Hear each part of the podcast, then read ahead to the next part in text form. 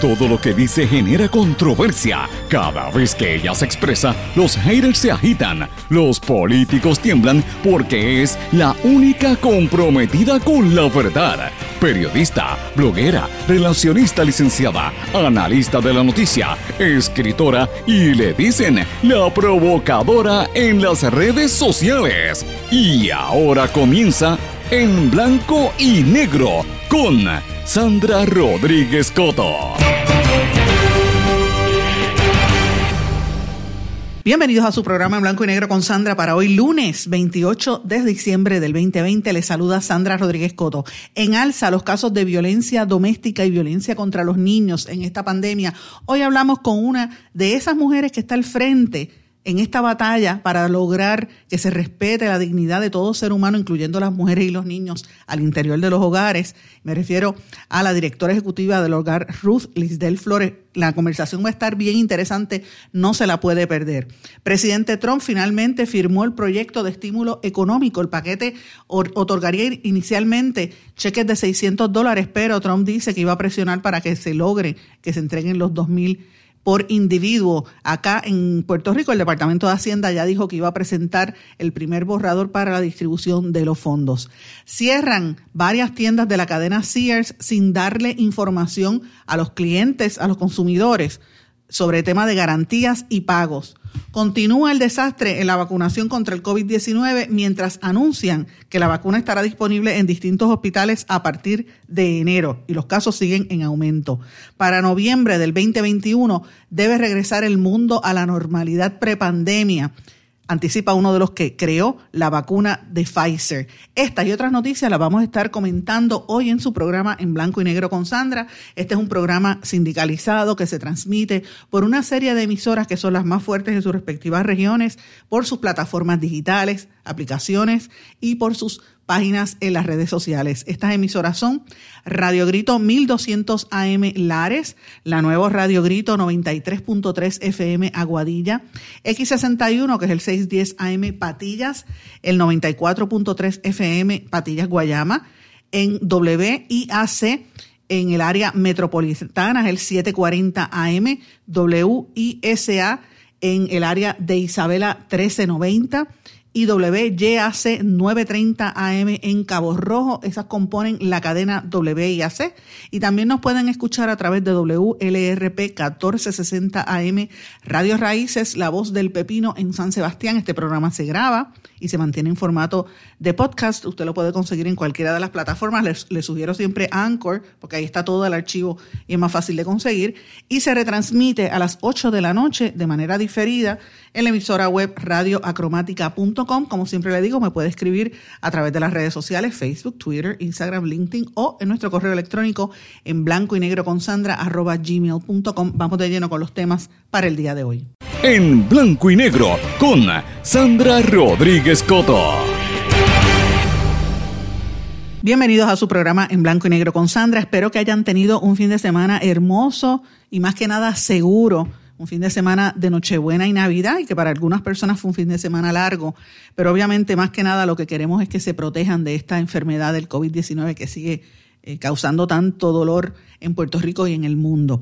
Eh, nosotros no tuvimos programa ni jueves ni viernes de la semana pasada, ya lo habíamos anticipado, pero como hacemos todos los años, eh, tomamos esos días libres porque realmente la mayor parte de las emisoras tienen programación especial pero eso no quiere decir que no haya habido noticias, todo lo contrario, han ocurrido muchas cosas y vamos a ir discutiendo en, a partir de hoy algunos de estos temas. Pero antes de comenzar, quiero hacer como he hecho desde que comenzó el mes de diciembre, me uno a la campaña de recaudación de fondos a favor de nuestro compañero periodista y, y, locutor José Omar Díaz de la emisora X61. José Omar es un periodista regional que se encuentra en la ciudad de Boston enfrentando una situación de salud muy precaria, muy, muy dura, y queremos ayudarlo a que mantenga su calidad de vida. Todo el dinero que, se recaude va directo a contribuir a José Omar. Usted puede aportar a través de la ATH móvil con el número 787-204-8631.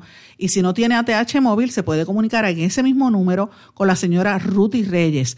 787-204-8631 y ese número pues va a aportar a, y ella puede coordinar cualquier tipo de, apoyo y se necesita porque es un periodista regional muy querido en esa zona del sureste del país, un tremendo periodista fiscalizador y que a veces en el área metropolitana pues como no conocen lo que pasa fuera del área, del área de San Juan pues se olvidan de estas cosas. También quiero decir que, que este fin de semana se ha levantado una campaña a través de la plataforma GoFundMe a favor de los compañeros periodistas José Madera y Camil Roldán, ambos del Nuevo Día, que tuvieron un aparatoso accidente en motora y él de hecho perdió hasta una pierna eh, y la rehabilitación de ambos va a ser bastante extensa. Usted puede hacerlo, busque a través de la plataforma GoFundMe en la cuenta de los periodistas José Madera y Camil, Camil Roldán y ahí usted va a poder aportar para su rehabilitación. Pero bueno, este fin de semana hemos tenido muchísimas noticias, muchos temas. La noticia principal, sin lugar a dudas, para mí es que el presidente Donald Trump firmó el proyecto de estímulo económico que le va a otorgar cheques individuales de 600 dólares, aunque Trump quiere que sean 2.000 por persona, eso es bueno. Hay desesperación, hay mucha gente que ha perdido los trabajos, hay gente que está pensando, ¿verdad?, cómo va a, solucionar su crisis porque como se ha prolongado tanto esto de la pandemia y el cierre, pues las tiendas están cerrando, los negocios están, eh, los trabajadores están perdiendo empleos y pues hay situación muy fuerte y eso pues es una buena noticia para cualquier persona. Y esto yo lo ato a la cuestión de la crisis y cómo se está viendo a través de la nación americana y aquí. Aquí el compañero Gilberto Albelo, doctor Chopper, ustedes lo escucharán en su programa, lo él va a estar hablando de este tema, eh, cerró este fin de semana, se confirmó el cierre de dos tiendas Sears en las Catalinas Mall en Caguas y en Plaza Carolina, esa en particular es una tienda histórica. Cerraron, pero también cerraron dos Kmart que pertenecen a la misma empresa en Rexville Town Center en Bayamón y en Western Plaza en Mayagüez. Y muchos dirán, ay, eso ya se sabía, esas tiendas no tenían mercancía, ah, ya se sabía. El problema no es que ya se sabía, el problema es que no explican cómo va a ser la gente, ¿verdad? Primero, no te dicen dónde van a, qué va a pasar con esos empleados. No te dicen si tú tienes la tarjeta de, Sears, ¿cómo vas a, pagarla? Si mucha gente solía ir a las tiendas a pagarla, ¿verdad? Este, si va a poder seguir pagándola a través de los bancos o las cooperativas o tiene que ser, hacerlo a través de Internet. Y más que nada, tampoco te explican las garantías. ¿Quién va a ahorrar las garantías si se te daña un equipo que le compraste a la, a la cadena Sears? Sears es una tienda histórica. Por lo menos se sabe que empezó en Puerto Rico en los años 30 y esta forma de, irse, pues obviamente pues ha sido nefasta. Uno lo compara con otros cierres de otras tiendas y va a dejar, van a dejar guindando a los, a los consumidores. Según el compañero, lo que se descubrió es que este, cogieron y subieron los precios de todos los, toda la mercancía, la mercancía, le hicieron un markup esperando tener un, ganancias en, la Navidad. Como no la tuvieron, pues inmediatamente al otro día empezaron a poner los letreros fuera de las tiendas sin avisarle a nada. Y mientras tanto, pues el silencio de DACO, si es que DACO existe, yo creo que a DACO lo cerraron. me imagino yo que la Junta de Control Fiscal tiene que haberlo cerrado porque no, no dice nada. El, el desarrollo económico menos el, comisionado de seguros que está bajo fuego, bajo investigaciones por, por, los chanchullos de los seguros, tampoco dice nada y es la persona que tiene que hablar de, estas garantías y mucho menos dice el secretario del Trabajo sobre todos estos trabajadores. Es increíble, la compañera Marian Díaz del periódico El Nuevo Día hizo un reportaje, le dio seguimiento a este tema, que ella siempre cubre los temas de, de retail y dijo que ni, ni la cadena de tiendas, ni la gerencia, ni la agencia de publicidad de la Cruz y Asociados, a cargo de la Publicidad y Relaciones Públicas, han querido eh, dar explicaciones. Eso es para que usted vea cómo está la situación. Una tienda que fue tan fuerte y tan histórica. Todo el mundo tiene algo de la cadena este, Sears o de las tiendas Kmart en Puerto Rico. Así que eso es uno de los temas más importantes que tenemos para el día de hoy. El tema de la vacuna que también sigue arrasando en Puerto Rico y en el mundo. Y me da mucha pena la noticia que ha trascendido del mal manejo de la, de la vacunación a los médicos y al personal de salud sigue. Eso ha sido un desastre. La misma gente que hizo el mismo desastre del, del, caso después del huracán María y de los terremotos, pues son los que están manejando esta vacuna, dejan colar a medio mundo y es una falta de respeto. Pero la subsecretaria de Salud, Iris Cardona, dijo que la vacuna iba a estar disponible ya a partir de enero en diferentes hospitales y centros de diagnóstico. Y esto es importante porque estamos en la segunda hora de esta enfermedad. Puerto Rico ya supera los 130 mil casos desde que empezó la pandemia, ¿verdad? Y muchos recuperados, gracias a Dios, pero también muchos fallecidos, más de 1.500, alrededor de 1.500 muertes. En California es el estado con más casos, eh, reporta 100 mil casos en los últimos días. O sea, 100 mil 100.500 casos al día se reportan de contagios de COVID. Puerto Rico tiene 21.4 casos de que se contagian nuevos, es el promedio, ¿verdad?, que dice el Centro para el Control de las Enfermedades. Pero antes de hablar de otros temas, quiero pasar con ustedes para una entrevista importantísima, lo que habíamos hablado sobre el tema de la violencia de género, la violencia doméstica y la violencia en contra de los niños. Mis amigos, este fin de semana eh, nosotros hemos estado un poquito desconectados celebrando en familia, ¿verdad? Pero esa no ha sido la realidad de muchas mujeres en Puerto Rico y sobre todo de muchas familias que, enfrentan la violencia en el seno de su hogar, en su entorno familiar. De hecho, el 25 de, diciembre hubo un presunto asesinato donde la mujer que investigaba a una mujer que, murió, aparentemente la escena del crimen era tan incongruente que hasta los bracers que ella tenía la, estaban rotos de, de la aparente golpiza que le dio su pareja. Esa mujer falleció y es otra más que se une a las desgraciadas estadísticas de todas estas mujeres que están sufriendo en Puerto Rico, que por eso es que se habla de que se tiene que declarar un estado de emergencia. Y yo he querido traer al programa a una de esas personas que está en el primer frente de batalla, es la primera línea, que son las que se enfrentan a esas mujeres, a esos niños, a esos entornos familiares cuando tienen que salir huyendo de una situación de violencia y tienen que escapar. Y me refiero a Lisdel Flores, que es la directora del Hogar Ruth. El Hogar Ruth es un hogar para mujeres maltratadas, es una organización de base comunitaria que se estableció en los años 80 y cuenta con programas no solamente para atender el tema de violencia doméstica, sino también problemas como el acecho, el abuso sexual e incluso la violencia en el, en el noviazgo. Lisdel, para mí es un honor que estés en este programa.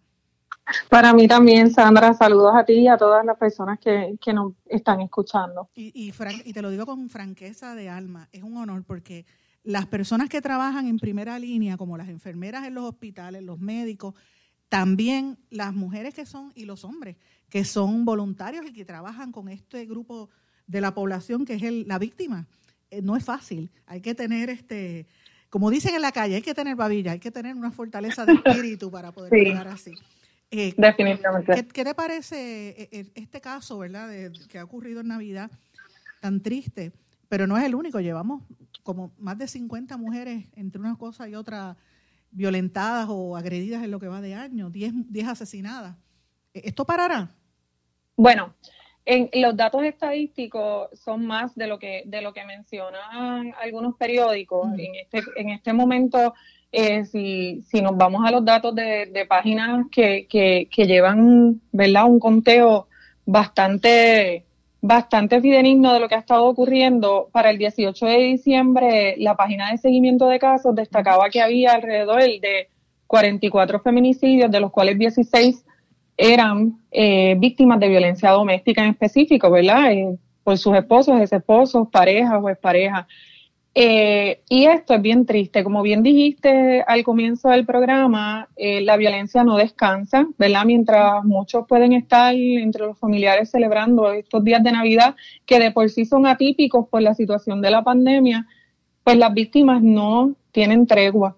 Y así no la tenemos tampoco las organizaciones, Sandra. Nosotros trabajamos las 24 horas, los 365 días del año, sin descanso, porque nosotros sabemos que la violencia no descansa. Por ende, nosotras estamos prestas y con el oído puesto y con los ojos bien abiertos para atender estas situaciones y es triste que un 25 de diciembre nos, nos levantemos hoy, están pues todos los noticiarios hablando de esto, llevamos todos estos días escuchando entonces en la prensa cómo se dan el, de, los detalles de este caso. Así que es dantesco y seguimos ante un, ante un alza que, que no prevé que va a parar. Eh, y aquí estamos. ¿Tú crees que el yo he escuchado, hablado con varias personas, ¿verdad? Y piensan que el encierro eh, fomenta eso porque el agresor está en el mismo, encerrado en el mismo entorno con sus hijos, con su familia, ¿verdad? y tiende a, aumentar los, la violencia doméstica, el abuso sexual también. Sí, de hecho, nosotros las organizaciones desde, desde los comienzos de la pandemia y desde que se empezó a decretar el lockdown, el famoso lockdown, nosotros preveímos que esto era lo que iba a suceder. Nosotros sabíamos que íbamos a tener una merma con mucha probabilidad en las llamadas en esas primeras semanas, eh, en lo que en lo que ¿verdad? las víctimas podían acceder a, buscar la ayuda. Por eso es que las organizaciones eh, dimos, como decimos nosotras, al campo rápido, en, la fila del, eh, de, como dice uno, en la fila del cañón, para dar la información de las organizaciones, para proveer mecanismos y estrategias de cómo ellas se pudieran comunicar o ellas se pudieran comunicar este, porque sabíamos y preveíamos que el, el, encierro lo que iba a provocar en la eventualidad era un alza. Y es lo que hemos estado viendo. O sea, esto no, esto no dice, esto en un principio no, que es que, ay, las feministas son exageradas. No, nosotros no somos exageradas. Nosotros sabíamos que esto iba a pasar y los datos nos los están mostrando, ¿verdad? Siempre con el tiempo, el tiempo nos ha mostrado que hemos tenido la razón en lo que hemos estado planteando. Así que obviamente con la experiencia que tenemos de, todos los años que llevamos trabajando con la temática de la violencia de género, no solo en nuestro país, en otros países, pero que llevamos hablando del tema tan puntualmente, siempre hemos preveído cómo en eventos catastróficos o de esta naturaleza se incrementa la situación de violencia y sobre todo al interior del hogar. Tenemos a una víctima encerrada con la persona agresora, con mucha probabilidad con problemas económicos, con un sinnúmero de situaciones ocurriendo en la casa y en circunstancias normales no podemos manejar las emociones adecuadamente, pues imagínate tú ahora sumándole todos estos estresores. Imagínate, sí, la gente está, está bien volátil en la calle, uno lo nota. Y, y uno que tiene quizás algunas herramientas adicionales, que estamos, por, por ejemplo, en el caso nuestro en el periodismo, que hemos visto de todo toda la vida. Con todo y eso, a veces hay momentos en que, en que uno se, se asfixia de estos encierros y de la tensión. Eh, imagínate una persona que está en ese entorno. Eh, y, y, a mí me preocupa y quisiera que habláramos un poquito de eso antes de hablar de, del hogar, que también quiero que entremos en detalle.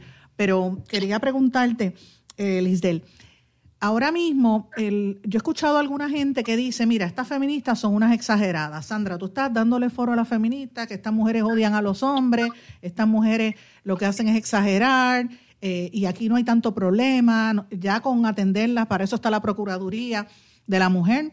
Y, no se debe decretar un estado de emergencia. Yo quisiera que, una persona que está como tú en el frente de batalla explique por qué es necesario un, estado de emergencia y cuando me dicen, mira, los hombres también son víctimas. Y eso no los cuentan. A los hombres los asesinan y eso no los cuentan. ¿Cuál es la diferencia entre un asesinato de un hombre versus un, entorno de violencia de género? Asesinados por violencia de género. En el contexto real en el que nos dicen exageradas, hablan de que mueren más hombres que mujeres. Sí, en efecto mueren más hombres que mujeres, pero no mueren bajo las mismas circunstancias que mueren las mujeres. Las mujeres mueren en un estado de, vulnerabilidad, muchas veces en, el seno de su hogar, donde se supone que tú te sientas más protegida, porque fíjate que el hombre que es asesinado no es asesinado, ¿verdad? estos dos casos que, que surgieron en este año y estadísticamente está probado que las víctimas de violencia doméstica en su mayoría son mujeres. O sea, cuando vamos a hablar de datos, pues vamos a hablarlo en la síntesis de los datos. Los datos te dicen que en su mayoría son mujeres que mueren a manos de sus parejas, exparejas o que tuvieron algún vínculo, ¿verdad? Amoroso y mueren en el seno de su hogar, que es el, lugar donde se supone que está él se siente más segura, que tú sales de tu trabajo, que tú llegas a tu entorno, de tu casa y tú quieres paz, ¿verdad? O sea, pues yo, yo invito a la gente que piensa eso a que se proyecten en su hogar. Entonces que tú tengas que vivir bajo el miedo en tu hogar porque tú no sabes si tú vas a ser asesinada esa noche o si tú vas a despertar mañana con vida, porque a la persona en la que tú confías, con quien tú has tenido más intimidad que con nadie, porque cuando tú tienes una pareja, tú compartes unas cosas que ni tan siquiera compartes con tu mamá, ni con tus primas, ni con tus hermanas, ni con otros familiares. Así que tú mueras a manos de esa persona, pues es doblemente eh, es doblemente impactante, además de que es en tu casa, o sea, es por la persona que tú le entregaste prácticamente, ¿verdad? Toda tu intimidad y mueres a manos de esa persona. A diferencia de los hombres, que la mayoría de, de, los hombres que mueren son asesinados en otro tipo de circunstancias, o mueren en accidentes, o son asesinados por estar vinculados pues, al narcotráfico o a otras cosas, ¿verdad? O a, otro, a otros actos violentos que no necesariamente es por su estado de ser hombre, ¿verdad? Este, la mujer muere porque la persona agresora piensa que yo soy de su propiedad. Y, es así como, como nosotros estamos nos, nos planteamos y le planteamos a la sociedad el tema. Esto no es un asunto de que importen más las mujeres que los hombres, no, nadie está diciendo eso.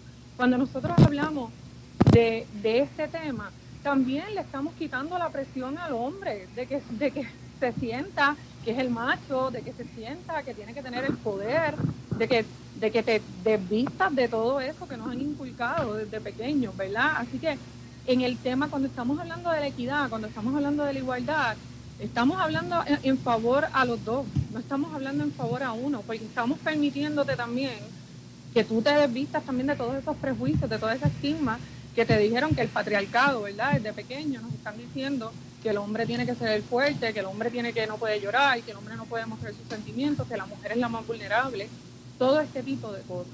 Cuando hablamos de un estado de emergencia, como, como te estabas planteando, que nos dicen, ¿y qué se resuelve con eso? Pues mira, se resuelven muchas cosas. Le ponemos el ojo a lo que le, verdaderamente le tenemos que poner el ojo. Puntualizamos la situación. Provocamos que en las agencias todo el mundo hable el mismo idioma. Sandra, nosotros vamos a los lugares y muchas veces las mismas agencias desconocen los servicios que hay afuera. O sea, es bien necesario que se conozca que hay albergues, es necesario que se conozca qué hacemos los albergues, es necesario que se conozca que hay centros de ayuda a nivel ambulatorio, que hay viviendas transitorias, que hay viviendas permanentes para las víctimas de violencia doméstica, quiénes son, dónde, dónde están, dónde está esta ayuda. Y mucho, mucho tiempo. Y que los servicios se ofrezcan de una manera puntual, de una manera específica, el que en un tribunal no te traten de una manera y en otro tribunal te traten de otra, porque todo, todo el mundo tiene un libro distinto, ¿verdad?, de cómo interpretar eh, la ley y cómo interpretar las intervenciones, tanto en la policía, tanto en los tribunales, tanto, ¿verdad? Eh, lo, que, lo que estamos buscando con el estado de emergencia es que se responda de una manera coordinada y que sobre todas las cosas se asignen los recursos, tanto económicos como humanos, para atender esta situación. Porque parte del problema de lo que yo he visto hasta ahora es que no tienen como una visión clara de, cuáles son las diferencias eh, y más que nada, eh, tú vas a un tribunal y quizás el juez no, no tiene la educación, por decirlo así, una educación eh, humanista en lo que es la dignidad del ser humano, conoce la ley, pero no conoce la, la experiencia que sufre una familia cuando es víctima de, del entorno de violencia. ¿Cómo se rompe ese sistema familiar? Porque los niños también sufren, ¿verdad? Correcto, correcto. Y eso lo vemos todos los días nosotros al interior del albergue, Sandra.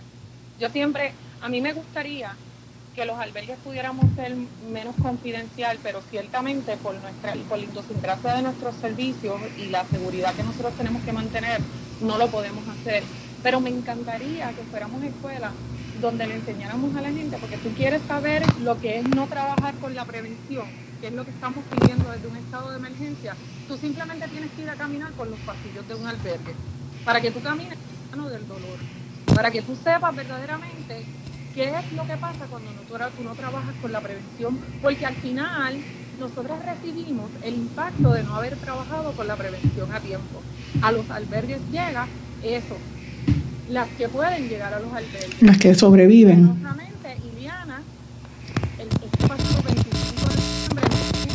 Siquiera tuvo la oportunidad de llegar a un albergue. Así mismo es. Pero vamos a hacer una cosa, este, vamos, a, vamos a hacer una pausa y a nuestro regreso vamos a hablar un poquito de este y de otros casos. Regresamos enseguida. No se retiren, el análisis y la controversia continúa en breve, en blanco y negro, con Sandra Rodríguez Coto.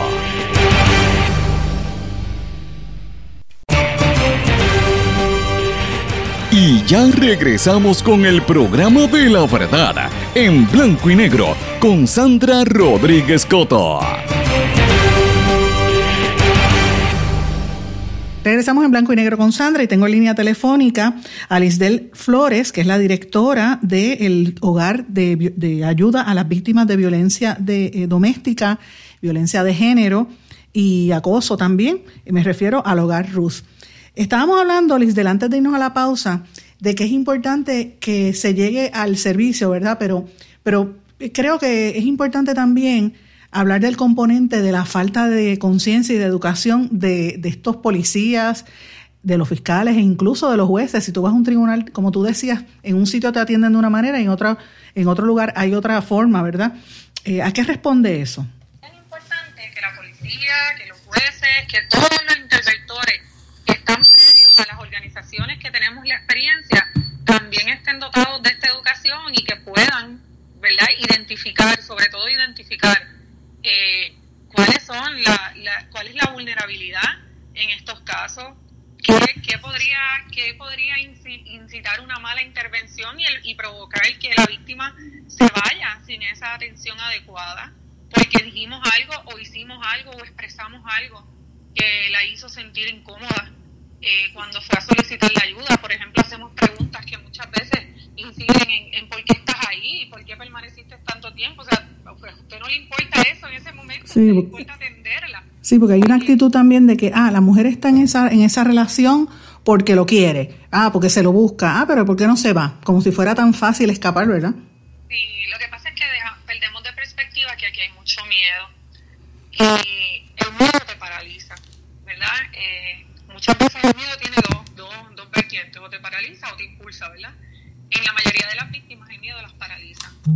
Este, y esa es una de las partes más importantes que tiene que atender cualquier persona que atiende a una víctima de violencia de género, una víctima de, de agresión sexual y una víctima de violencia doméstica. No hay pregunta de por qué no lo hiciste antes, no hay tal pregunta que, que busque buscar y, y, desenfocar la atención de la víctima para, para eludir verdad eh, la atención adecuada. Yo creo que lo que hay es que escuchar, lo que hay es que brindar el apoyo y permitir y, y saber, Sandra, que muchas veces las víctimas no salen con el incidente más grave. Eh, posiblemente esa víctima que llegó al cuartel no llegó con el incidente más grave, posiblemente el incidente más grave pasó hace semanas atrás. Y lo que la impulsa a salir hoy de esa residencia es, uno, es un incidente que a los ojos tuyos y míos o de cualquier persona que no atiende esto regularmente diga Dios, pero... por esa tontería, como algunos dicen, por esa tontería es que viene y te queja. No, no tienes entonces la, la, ¿verdad? La, la malicia de preguntar qué ha pasado antes de tú llegar a donde mí y, y qué te impulsó entonces en este momento sí a, a, a buscarla, porque entonces lo que haces es juzgarla. Y muchas veces esa, esa primera intervención la tiene la policía. Así que son sumamente importantes dentro de este rol y dentro de todo el andamiaje que necesita una víctima para poder salir con vida, sobre todo con vida, que es lo más importante de este proceso para poder entonces recibir la ayuda y la atención adecuada. Tú sabes que yo eh, a través de, la, de los años he hablado con múltiples líderes con, eh, eh, feministas y mujeres de, de diferentes albergues a, los, a lo largo de las décadas, ¿verdad? Eh, consistentemente, por ejemplo, con, Catherine Angueira, todo el mundo sabe que es mi amiga, eh, la misma María Dolores Fernós, que una de las cosas que me mencionan, me han dicho a, través del tiempo, es que en los años 70 y 80 aquí se lograron muchos adelantos para que se reconocieran derechos de las mujeres y como que hemos visto un retroceso a nivel de incluso de, la intervención directa. ¿Qué es? ¿Que la policía, por ejemplo, se dejaron de dar esos talleres, de esos adiestramientos? Mira, hay muchas cosas que se han perdido con, con el tiempo, eh, sobre todo las, las reuniones multi, multisectoriales que se daban donde se discutían eh, puntualmente casos, ¿verdad? Ejemplos de casos y que le permitían tanto a los distintos escenarios evaluar cómo ese caso se había atendido de desde las distintas esferas, policía, tribunales, eh, servicios de agencias no gubernamentales, de otras agencias gubernamentales y permitía esa discusión abierta para saber en, congruencia qué estaba pasando en los distintos escenarios, ¿verdad? Y poderlo atender. Eh, esas cosas se han perdido, Sandra, y hay cosas que en la, en la práctica tú te vas a dar cuenta con los años que posiblemente pues ya no ya no, no nos funcionan, pero hay cosas que dejamos de hacer que verdaderamente sí funcionaban. Este, la oficina de la procuradora ha perdido, yo creo que todos sabemos que ha perdido el norte, ¿verdad? Sí, no tiene presupuesto tampoco. Para lo cual fue creada, no tiene un presupuesto. Y esto también te lleva un mensaje claro de entonces la importancia que, que ocupamos las mujeres dentro de nuestro país. Porque entonces si a la oficina que se supone que tú le asignes los recursos para que se pueda atender de manera puntual la problemática de violencia de género en el país, no tiene ni los recursos económicos ni cuenta con el personal este con el personal necesario para atenderlo, pues es, bien difícil tú poder ejecutar, ¿verdad? Así que la realidad es que sí se han perdido muchas cosas. Creo que hemos sido, hemos, no me, no me, no me incluyo ahí, no creo que, pueda incluir a las organizaciones porque las organizaciones siempre hemos estado listas y prestas. Creo que podría decir que dentro del Estado sí han sido muy laxos y han sido yo creo que han perdido el norte de lo que es la, la, situación de la violencia de género en nuestro país. Lo que me trae al caso específico del hogar Ruth, yo sé que ustedes están eh, constantemente en búsqueda de ayuda y han tenido, como todas las organizaciones de base comunitaria, alguna dificultad porque han recortado los fondos. Este, y, es increíble porque son las que prestan la ayuda, no es el gobierno, o sea, son casi siempre es el sector privado, más que nada el sector comunitario. Y, sé que ustedes acaban de lanzar una línea de ayuda, creo que es el... Eh, si no me equivoco el número, déjame ver cuál, me lo enviaron por aquí, el 787-883-1884. 883-1884. ¿Qué, ¿Qué se necesita? ¿Cómo te podemos ayudar en el Hogar Ruth? Mira, el Hogar Ruth lleva alrededor de 17 años dando servicios, Sandra, y lo que empezó como un albergue para víctimas de violencia doméstica, con el paso de los años y atemperándolo a las necesidades de nuestras víctimas, hemos evolucionado en la prestación de servicios. Así que ya no somos un, un albergue solamente. Ahora contamos con tres programas de vivienda que atienden puntualmente a 41 familias. Por espacio de dos años le proveen una asistencia de renta, de pago de agua, de luz. Eh, y durante esos dos años lo que provocamos es que la mujer logre ¿verdad? El, eh, su auto, autoeficiencia, o sea, que ella pueda fácilmente luego de, esos dos años seguir adelante sola eh, y que pueda hacer a través de estudios un empleo tenemos servicios a nivel ambulatorio, tenemos un programa de agresión sexual que atiende mujeres, niñas y niños que han sido víctimas de agresión sexual. Actualmente se están atendiendo más de 53 casos que están activos en, este programa, que no necesariamente están en procesos eh, judiciales, eh, pero sí que han sido víctimas y que, y que han tenido ¿verdad? Eh, las repercusiones de lo que es la agresión sexual en sus vidas y entonces estamos trabajando con, con esas secuelas emocionales. Tenemos también programas ambulatorios. Nosotros trabajamos particularmente en dos de las regiones judiciales donde más casos, eh, eh, donde más órdenes de protección se solicitan expertos, que es la región de Bayamón y la región de Arecibo. Sí, Bayamón y Arecibo son terribles, sí, ahí es donde más casos hay. Exacto. Tenemos también un programa que va dirigido a trabajar todo lo que es el impacto comunitario y nosotros vamos a estar inaugurando por primera vez en enero la primera escuela Montessori dentro de un albergue de víctimas de violencia doméstica. Eso es para atender puntualmente a los niños que nosotros recibimos, hijos de nuestras víctimas. Es la primera escuela a nivel mundial, no existe dentro de un albergue para víctimas de violencia doméstica con un modelo, con un modelo Montessori. Así que es un programa piloto al cual le tenemos ¿verdad? una fe increíble y una esperanza para trabajar con la niñez de nuestro país desde cero, eh, en, en, lo que es el respeto, en lo que son los valores, ¿verdad? y en, la base de, de, de, respetar las individualidades de cada uno de nosotros como seres humanos. Así que estamos como bien ilusionados, pero como todas las organizaciones sí, hemos recibido un impacto económico. Eh, creo que somos siempre, eh, estamos en esa, en esa línea del recorte, de cuando estamos buscando de dónde quitar, pues donde quitamos es en las organizaciones, así que sí, no hemos estado exentas de eso dependemos de mucho de la comunidad, del voluntariado y obviamente de las donaciones de los individuos. En este evento pandémico hemos tenido que suspender nuestras principales actividades de recaudación de fondos, que puntualmente son las que van dirigidas a pagar la hipoteca de nuestro, de nuestro albergue, que específicamente es una hipoteca y al ser una hipoteca las propuestas no lo cubren. Mm, Así que tenemos que hacerlo a través de actividades de recaudación de fondos para que la luz de ese balcón pueda estar encendida para recibir a todas las víctimas que particularmente se reciben en horas de la madrugada. Increíble. Increíble. Es un reto bien grande. Cuando, cuando alguien quiera cooperar o quiera aportar, ¿qué debe hacer? ¿A dónde pueden llamar? pueden, se pueden comunicar con nosotros al 787-883-1884. Pueden también buscarnos a través de las redes sociales de www. Estamos en www.hogarruth.com, ahí esa es la página web de la organización y ahí está la, información de todos nuestros programas. Estamos en Facebook como Hogar y estamos en Instagram como Hogar Vamos a hacer una cosa. Yo sé que ustedes van a inaugurar en enero, y me dice la escuela, y salvaguardando las condiciones de confidencialidad, vamos a estar allí en esa inauguración. Doy mi palabra para apoyarte, ¿está bien? Qué bueno, qué bueno, Sandra, claro que sí. Allí vamos a estar y... Y, voy a estar porque este tipo de, proyectos hay que ayudarnos, aunque tú no conozcas a la persona, porque el, el, que me está escuchando no conoce quién es la víctima, pero sí sabe que es alguien que lo necesita de verdad y hay que ayudar a quienes protegen. Así que eh, ya sabemos, hay, que llamar al número 883-1884, que también es una línea de ayuda para la gente que lo necesita. Hogar Ruth tiene una página de Facebook y también en internet hogarruth.com y ahí lo pueden conseguir, ¿verdad? Correcto.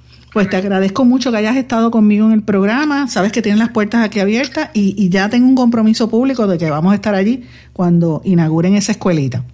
Claro que sí, Sandra. Gracias a ti y a todos los que nos están escuchando y, y, a, cualquier mujer víctima de violencia doméstica que sepa que las organizaciones estamos dando servicios 24 horas los 7 días a la semana.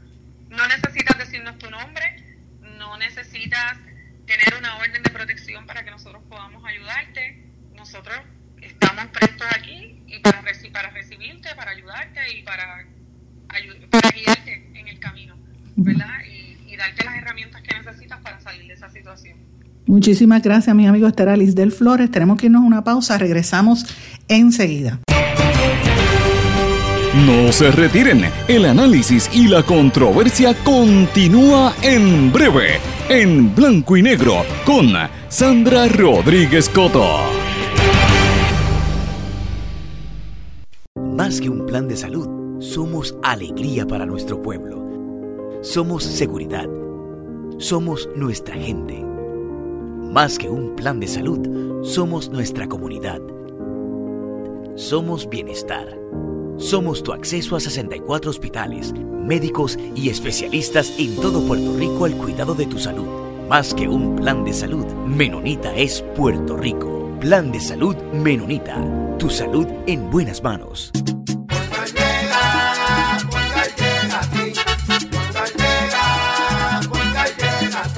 Sabes que eso es lo que te responden, pero ahora botaron la ola. Porque ya no importa en qué parte de la isla estés. Si tuviste un accidente, mi gente de Poingal le llega a tu casa o trabajo para que no te complique. Con servicio en todas partes de la isla y el mejor servicio al cliente. Por eso y mucho más, yo Piru lo digo, yo quiero Poingal. ¡Duro!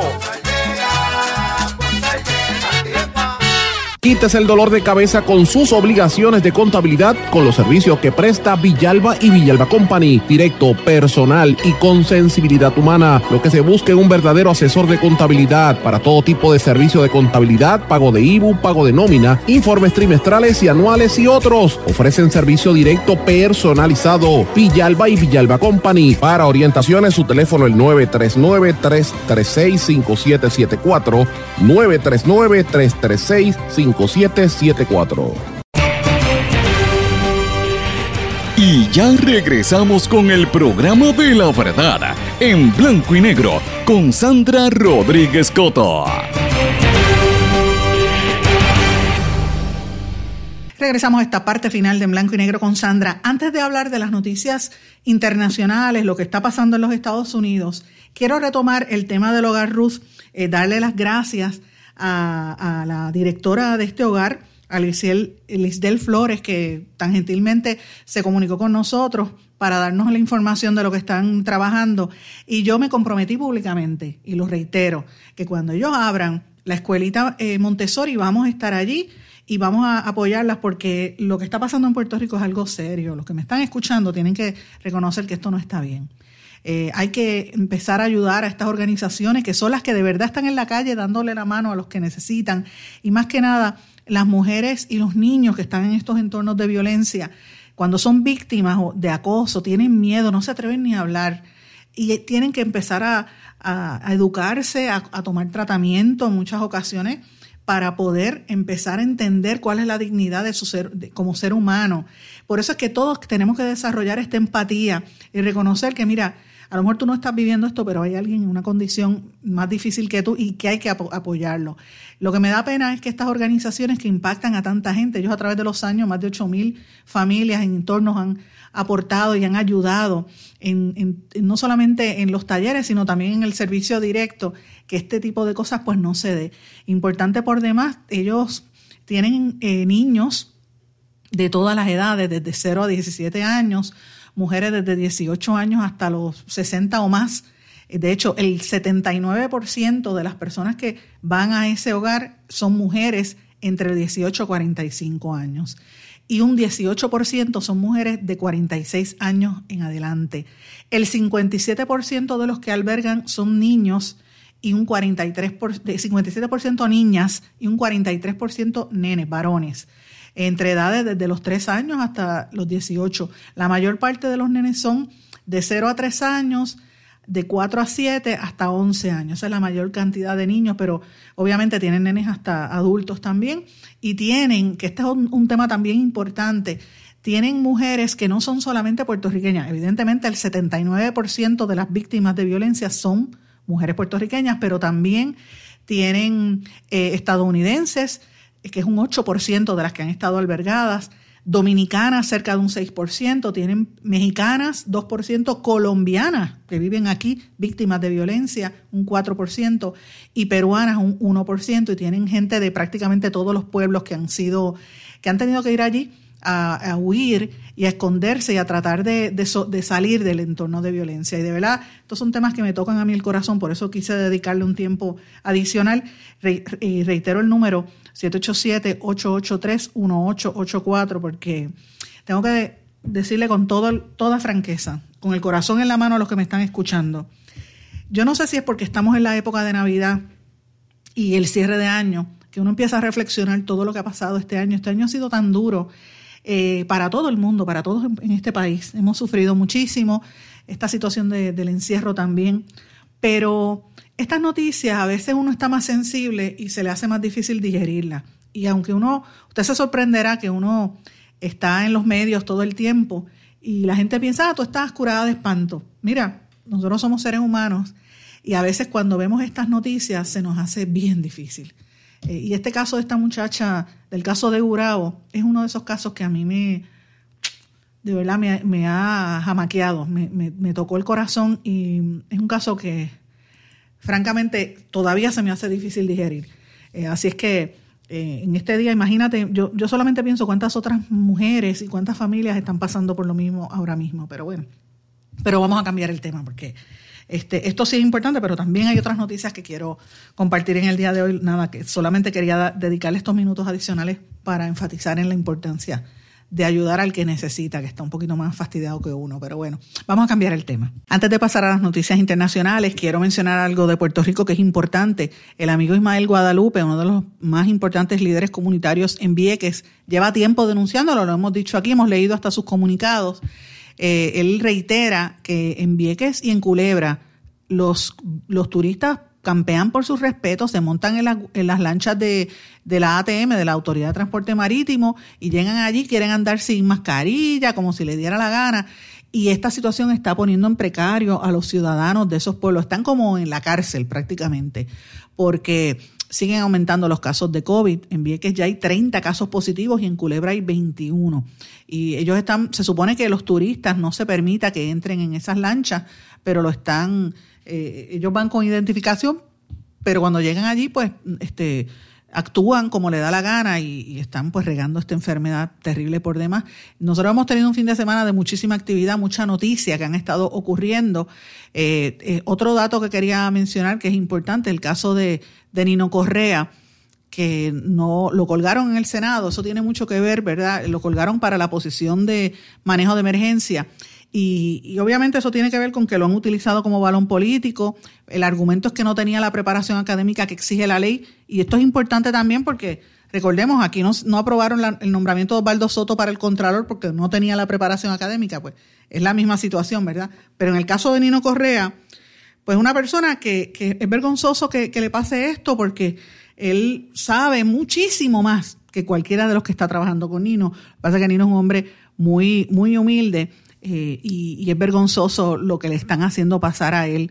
Eh, es un hombre extremadamente elegante que no va a decir públicamente, pero lo han utilizado como balón político. Y esto se refleja en las ejecutorias del gobernador entrante. Pedro Pierluisi tiene un gran reto para lograr consensos y unidad, no solamente en su partido, sino lograr eh, aprobaciones incluso hasta de nombramientos como este. Veremos a ver qué posición va a tener Nino Correa en el próximo gobierno, si lo van a volver a maltratar como hizo este gobierno cuando empezó, eh, o si lo van a reivindicar como trató de hacer Wanda Vázquez, eh, que, después miren todo lo que ha sucedido con él. Pedro Pierluisi va a necesitar ese mollero y esa, ese diálogo, porque vienen, vienen legislaciones importantes, incluyendo la privatización de energía eléctrica. Señores, este fin de semana murió el gallo salsero Tito Rojas y yo pues de verdad me, dio muy fuerte eso el sábado. Yo tuve que darle hasta el pésame a un hermano mío que es fanático de Tito Rojas. Mi otro hermano fanático del Cano Estremera. Los dos salseros se han ido este año. Qué, año más duro para todos, ¿verdad? Eh, pues eso a mucha gente lo tomó por sorpresa. Eh, y para mí él era uno de los exponentes eh, más importantes en los últimos años de la salsa en Puerto Rico, una voz inconfundible y un estilo y una, una forma de ser bien, bien este, interesante, bien afable, bien humilde él y pues a la gente le gustaba, graciosísimo. Y pues la música, los que nos gustaban, no, los que nos gusta la música, pues ya sabemos, este, lo pasamos un poquito mal. Han habido muchas noticias este fin de semana. También tengo que decir que murió una pediatra eh, por el COVID-19. Ya van 11 médicos muertos, más de 165 infectados. Trascendió el cierre, eh, la demolición de los hoteles Cerromar y Normandy, esas estructuras que en vez de remodelarlas, pues no, las van a tumbar. Y eh, obviamente el, el, proyecto para la, la, venta de los activos de la Autoridad de Energía Eléctrica también está ahí. Va a haber una protesta por el alza en el precio de los peajes. Hubo una protesta por las antenas en el área de, de Aguada que vamos a darle seguimiento en estos días. Así que hay, varios temas en cuanto a esto, pero eh, quería mencionarles dos cosas eh, importantes, ¿verdad? Uno es que uno de los creadores de la vacuna del, coronavirus, el, el, bio, el, bio, biólogo, ¿verdad? O biomédico es la palabra de él correctamente, que él fue uno de los que creó la, la vacuna de Pfizer, dice él se llama Ugur Sain, dice que ¿cómo vamos a regresar a la normalidad? Pues miren, cuando eh, que el virus este del coronavirus va, va, a estar en el planeta Tierra por los próximos 10 años, en lo que el planeta, la, la, la, humanidad completa se inmuniza, ¿verdad? Eh, pero él dice que el año que viene no va a ser para el verano como muchos anticipan, para que haya una reducción drástica de casos, después que haya toda la vacunación en el planeta y la gente empiece a sentirse inmune la normalidad, ¿cómo vamos a volver a eso? No va a ser en el verano. Él está anticipando que esto sea para el mes de noviembre del 2021. Así que prepárense, señores, que esto de lavarse las manos, el distanciamiento, el sanitizer y la mascarilla vino para quedarse también. Todo la cuestión del trabajo remoto también. Así que eh, hay que prepararse y miren, eh, es mejor guardarse, aunque sea un año, sería el segundo año, va a ser difícil, pero es preferible cualquier cosa a perder la vida. Así que vamos a seguir de, bien de cerca todas estas, estas noticias, cómo esto se desarrolla. Yo estoy confiada en que las vacunas pues funcionen y hay que vacunarse, ciertamente, pero en lo que eso se da, pues hay que aguantar un poquito. Y si esto pues no regresamos a una normalidad en el verano, pues esperamos unos cuantos meses más a ver cuánto esto termine. Este fin de semana, el día de Navidad, hubo una explosión en Nashville, Tennessee eh, y ahora está trascendiendo que esa explosión aparentemente tuvo que ver en un carro bomba que pusieron allí que, que reventó y tumbó un montón de edificios. Eh, tiene que ver con que la persona tiene paranoia, el, que puso la bomba con el 5G, dice que esa tecnología telefónica eh, o de telecomunicaciones está siendo creada para espiar a los estadounidenses, eso es lo que ellos estaban diciendo, y él tenía paranoia, según trascendió preliminarmente, y en esa área donde hubo la bomba, hay un edificio del operador de telecomunicaciones ATT eh, y habían llamado eh, y han visto, observaron pues cuando la persona puso el carro, una grabación que se hizo 15 minutos antes de la explosión preguntando precisamente sobre ATT y varias personas han identificado que la persona que se imputa puso esa bomba, que murió en la explosión, pues aparentemente tenía paranoia por esto de la tecnología. Y otra cosa importante por demás, eh, y con esto quiero pues cerrar el, programa, y estos son los pronósticos económicos ya para el próximo año. Miren lo que están diciendo, que eh, la economía de los Estados Unidos va a seguir cayendo. Y de hecho pronostican que China va a superar a los Estados Unidos como primera potencia económica cinco años antes de lo previsto. Se espera que entre el 2021 y el 2025 China crezca un 5.7% en la economía anual. Va a detenerse hasta un 4.5% después del entre el 2026 y 2030. Eso quiere decir que Estados Unidos va a ser desbancado como la primera potencia económica del mundo cinco años antes de lo previsto. Va a estar primero China, segundo Estados Unidos, luego Japón, que se va a mantener en el tercer lugar, y luego estaría la India por encima de eh, Alemania, que va a bajar de posición en términos de crecimiento económico. Y ahí uno entiende un poco la actitud de Trump, ¿verdad? De cómo esta, este, esta animosidad que tenía con China, porque sabe que China le ha pasado por el lado y le va a pasar mucho más rápido de lo que se esperaban los americanos. Es una noticia bastante fuerte. Y, termino el programa con una noticia también buena, referente y eh, relacionado un poco con lo del COVID, porque no todo es malo, ¿verdad? El, el distanciamiento ha hecho que la naturaleza empiece a recobrar sus espacios y a, revivir y a respirar un poco el planeta. Y eso ha permitido que los animales y las especies pues puedan eh, crecer y puedan volver a salir y han encontrado, oigan esto, una especie de camaleón, el Global Wildlife Conservation, encontró este camaleón que estaba perdido por más de 106 años. Esta, esta, este estilo de, camaleón, el camaleón Volskov, en la región de, del noreste de Madagascar. Lo habían visto por última vez en el año 1913. Lo habían descubierto en el 1893 y desde entonces no lo habían vuelto a ver y era una de las especies desaparecidas. Y de momento lo vieron en el patio de un hotel. Y es porque como una gente que se estaba quedando allí le tomó una foto y ahí es que lo identificaron eh, y, rápido llamaron eh, y los, científicos fueron y lograron identificar tres machos y 15 hembras. Y hace 100 años no se veían esos, esos, esa especie de, de camaleón. Así que usted lo, lo, está viendo, un camaleón diferente, con tres puntos en los ojos y con un color índigo, un color como azul, ¿verdad? Es diferente, no es, no es, verde como se ve necesariamente.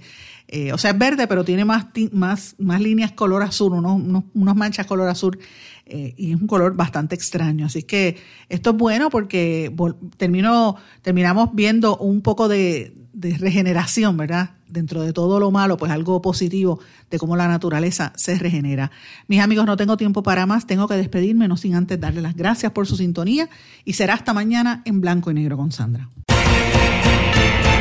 ¿Se quedó con ganas de más? Busque a Sandra Rodríguez Coto en las redes sociales o acceda a en blanco y negro.blogspot.com porque a la hora de decir la verdad solo hay una persona en la cual se puede confiar. Sandra Rodríguez Coto en blanco y negro.